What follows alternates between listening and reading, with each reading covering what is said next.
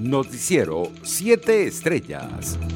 La magistrada emérita del Tribunal Supremo de Justicia y miembro del comité organizador de la consulta, Blanca Rosa Mármol, advirtió que la iniciativa promovida por la Asamblea Nacional es un medio para conseguir el auxilio de la comunidad internacional, al tiempo que restó importancia a las descalificaciones de funcionarios del régimen contra la convocatoria. Venezuela no recibió este martes, tal y como se esperaba, el resultado final de las elecciones legislativas celebradas el pasado domingo, pese a que solo participó el 30,5% del electorado y las autoridades prometieron que se conocería el mismo día de los comicios por contar con el sistema más avanzado de recuento de votos. De ese modo, el Consejo Nacional Electoral solo ha publicado dos boletines, el último de los cuales, hecho público el lunes, muestra que se ha contabilizado el 98,63% de los sufragios, de los cuales el 68,43% fueron para la coalición oficialista del Gran Polo Patriótico. Por su parte, el ministro de la Defensa de Colombia, Carlos Holmes Trujillo, rechazó con indignación los señalamientos del jefe del régimen venezolano contra el presidente colombiano Iván Duque por un supuesto complot para matarlo. En palabras del funcionario colombiano, se trata de las usuales calumnias de Nicolás Maduro contra Iván Duque que no hacen mella a un demócrata como el presidente colombiano, en vista de que provienen de un tirano sin respaldo señalado por la ONU y repudiado por su ilegitimidad política y el hastío popular. En otras informaciones, la presidenta del Sindicato Venezolano de Maestros, Silvema, Mayra Marín, reiteró que los docentes no volverán a clases en el mes de enero en protesta por los bajos sueldos y el incumplimiento del contrato colectivo. Internacionales. El gobierno mexicano se prepara para recibir a más personas refugiadas de la crisis causada por la pandemia indicó este martes el subsecretario de Derechos Humanos, Población y Migración de la Secretaría de Gobernación, Alejandro Encinas. México tiene que estar preparado para recibir a personas de distintas nacionalidades que se incorporarán al país, manifestó Encinas en el evento denominado Atención a los refugiados en el marco de la pandemia.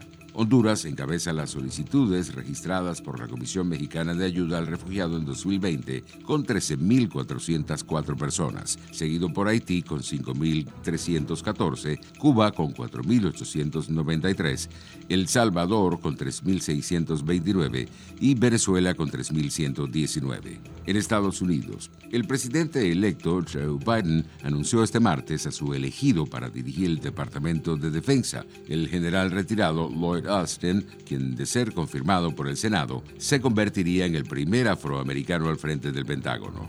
Como viene siendo la tónica en sus anuncios, el mandatario electo informó de su nominado para liderar la cartera de defensa en un comunicado que fue difundido poco después de que Biden presentara en un acto en Wilmington, Delaware, donde reside a sus seleccionados para ocupar puestos claves de sanidad.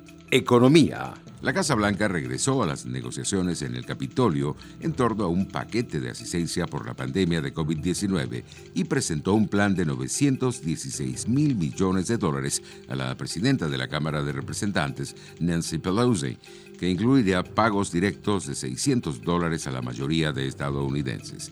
Los precios internacionales del crudo recuperaban terreno durante el inicio de la jornada de hoy. El WTI de referencia en Estados Unidos se ubicaba en 46 dólares con 4 centavos el barril durante el inicio de la jornada, mientras el Brent de referencia en Europa se cotizaba en 49 dólares con 32 centavos. Deportes. Los Bravos de Margarita, con una ofensiva de 14 inatrapables, derrotaron este martes seis carreras por cero a los navegantes del Magallanes en un encuentro disputado en el Fórum La Guaira en el litoral central.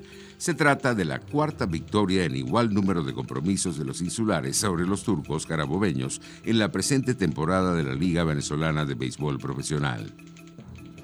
El duelo de la última jornada de la fase de grupos de la Liga de Campeones entre el Paris Saint-Germain y el Estambul, suspendido este martes por un insulto racista del cuarto árbitro a un miembro del cuerpo técnico turco, se jugará mañana, según indicó la UEFA.